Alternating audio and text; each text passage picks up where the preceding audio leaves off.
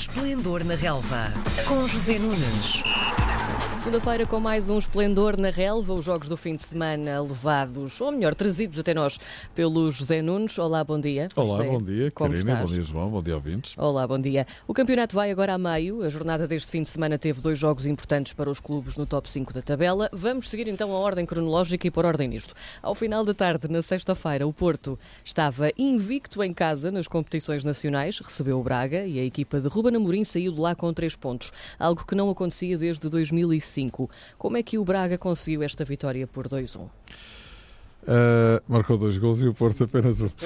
Mas, uh, detalhando, um, o Porto não só estava invicto, uh, como um, não tinha cedido qualquer ponto, nem consentido qualquer gol para o campeonato, apenas tinha sofrido um gol para a Taça de Portugal, curiosamente no jogo anterior com o Varzim, nos quartos de final da Taça. Portanto, é uma grande surpresa desse ponto de vista, não que o Braga Agora com o Ruben Amorim não esteja a subir de rendimento de forma muito exuberante, vamos dizer, três jogos, três vitórias, mudou o seu sistema tático, uma linha defensiva de três uh, jogadores, quatro no meio campo, três na frente, três, quatro, três, portanto. Mas uh, sim, uh, foi surpreendente e mais surpreendente se torna quando nós constatamos que o Porto falhou dois penaltis no mesmo jogo, não é? Também não é assim muito normal.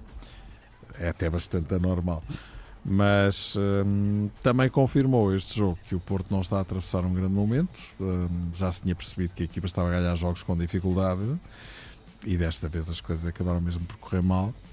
E enfim, perdendo este jogo e vendo o Benfica, e já lá vamos ganhar o derby no jogo a seguir, não há dúvida que foi um fim de semana horrível para Sérgio Conceição e o Porto fica numa situação bastante delicada no campeonato, isso é indiscutível o facto do Porto ter falhado dois penaltis tira algum mérito à, à vitória do Braga? Nada, absolutamente. O Braga não tem culpa que o Porto não tenha acertado na baliza. Uh, num dos remates, ou num dos penaltis, Alex Teles permitiu uma defesa por acaso espetacular com, com, com o pé de. Mateus.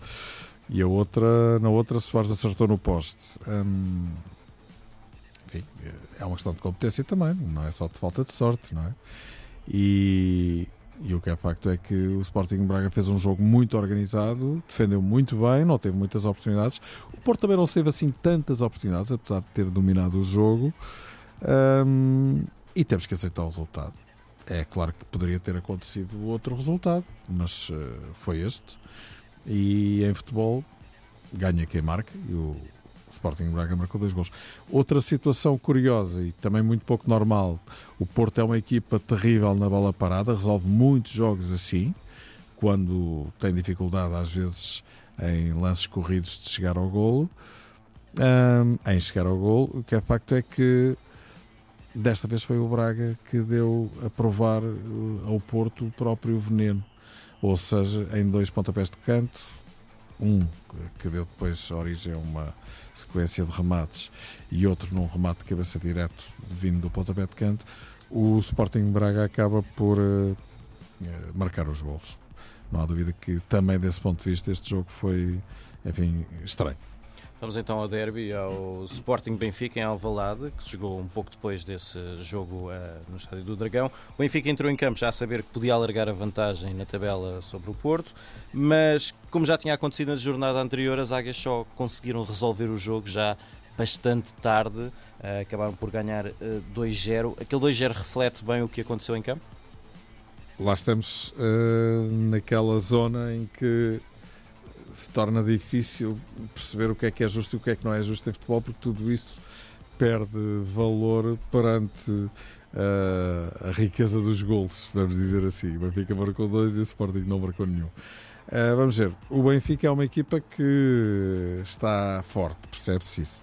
Não fez um grande jogo em Alvalade. O Sporting uh, lutou com as armas que tem, que são inferiores às do Benfica, um, e poderia ter alcançado outro resultado, isso é indiscutível. Mas aquilo que nós verificamos é que o Benfica faz isto muitas vezes. Uh, e normalmente as equipas mais fortes e mais competitivas uh, conseguem sempre chegar a um determinado momento do jogo, às vezes tarde, em que acabam mesmo por marcar e ganhar. E foi aquilo que o Benfica fez. Uh, acho que impressiona ver a qualidade ou a diferença de qualidade dos bancos, não é? Quer dizer, jogadores que entraram do Sporting, jogadores que entraram do Benfica, um deles marcou dois golos. Rafa esteve muito tempo lesionado, tinha jogado uns minutos com o Rio Ave, agora jogou mais uns minutos com o Sporting e marca dois golos. Hum, enfim, são, são, são plantéis com qualidade diferente, absolutamente. Isso é absolutamente evidente e o Benfica acabou por fazer prevalecer a lei do mais forte num jogo em que o Sporting lutou por outro resultado, isso é indiscutível, mas o Benfica ganha outra vez e com esta vitória fica realmente muito bem lançado para revalidar o título. E quando definido fica o campeonato com estes sete pontos então que o Benfica passa a ter sobre o Porto? Não, fica definido do ponto de vista em que falta metade não é? da, da, da prova, mas também é verdade que uh, há muitos dados que nos permitem pensar que o Benfica, se não se espalhar ao comprido, e às vezes acontece, recorde-se aquilo que aconteceu no ano passado com o Porto, não é? Também teve 7 pontos de avanço, não há entrada para a segunda volta, duas jornadas antes, à 15 depois empatou com o Sporting em Alvalade, na 15 jornada, quando o Benfica ficou 7 pontos, perdeu em Portimão, Rui, Rui Vitória foi despedido, entrou o Bruno Lage, mas uh, à 17 uh, jornada, ou seja, a entrada para a segunda volta, o Benfica tinha 5 pontos de avanço, não tinha 7, e nunca na história do Campeonato Português uma equipa com 7 pontos de avanço à entrada para a segunda volta perdeu o campeonato. Portanto, isto é um argumento que, enfim, vale o que vale, eu acho que vale alguma coisa, neste caso não é valer o que vale, vale o que vale e não valer nada, não, vale mesmo.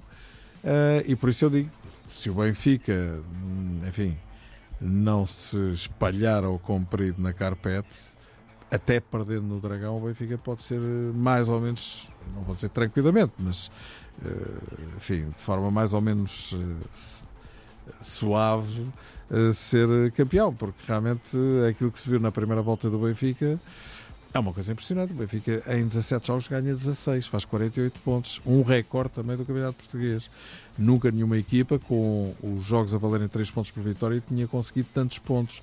O recorde estava em poder do Porto com 47. O Benfica tem recorde de pontos, tem o primeiro lugar, 17, vitória, 17 jogos, 16 vitórias e uma derrota, é apenas aquela com o Porto no Estádio da Luz. Melhor ataque, melhor defesa, melhor marcador, melhor assistente, por acaso é o mesmo jogador, Pizzi. Quer dizer, é um domínio que oferece uh, poucos argumentos para contrapor, não é? Agora, isso não é garantia de que as coisas na segunda volta do campeonato continuem na mesma. O Porto confirmou que estava, de facto não está a atravessar eh, uma boa fase. O Sporting, então, uma desgraça, não é? Quer dizer, é a grande desilusão do campeonato, a 19 pontos do Benfica e a 12 do Porto, quarto lugar, atrás do Famalicão, já com o Braga em cima, a dois pontos de distância. Braga começou mal e que está, de facto, a empreender uma recuperação muito interessante. Não há dúvida que o Sporting é o destaque pela negativa, da mesma forma que o Benfica é, obviamente, o grande realce pela positiva, a par do Famalicão, que é a grande sensação do campeonato, com o seu incrível terceiro lugar. Não, não é em dois ou três jogos, é em 17 e ainda está nas meias finais da Taça de Portugal. Portanto, as coisas não são por acaso aquelas que estão a acontecer com o Famalicão. Portanto, é nestes parâmetros que as coisas se perspectivam. Porto tem grandes dificuldades. Atenção uh, à Final Four da Taça da Liga que vai ter lugar esta semana. Já amanhã, Sporting Sporting Braga. Na quarta-feira, Porto Vitória de Guimarães. São dois jogos que vão colocar muitas dificuldades a duas equipas que estão já com muitas dificuldades. Estou a falar do Sporting e do Porto. O contexto é complicado. Repare-se que já começam a ouvir secos de contestação a Sérgio Conceição. Uh, no caso de Silas, nem sequer se pode dizer isso, porque já é o terceiro uh, treinador que o Sporting tem e a época está perdida em termos de campeonato. Ao Sporting uh, resta-lhe, cá está a taça da Liga, que ganhou duas vezes nos últimos dois anos, e a Liga Europa, onde a jogar este futebol, francamente, não se vê como é que o Sporting possa ir muito longe, mas vamos ver. Uh, e depois é a questão da novela mexicana de, de Bruno Fernandes, quer dizer, que há um ano uh, que está nisto, não é? Sai, não sai, e, enfim, nem o pai morre, nem a gente almoça, como se costuma dizer. Portanto, é nestes parâmetros que se vai também perspectivar a presença do Sporting e do Porto na, na, na Final Four da Taça da Liga. Sérgio Conceição também já se bastante contestado. O Braga e a Vitória Guimarães são equipas fortes. Portanto, vamos ver o que é que vai ser daqui. Muito bem. Zé Nunes, até para a semana. Uma boa semana para vocês. Até para a semana. Às segundas-feiras, José Nunes comenta a jornada desportiva. Esplendor na relva, às 10h20, na RDP Internacional.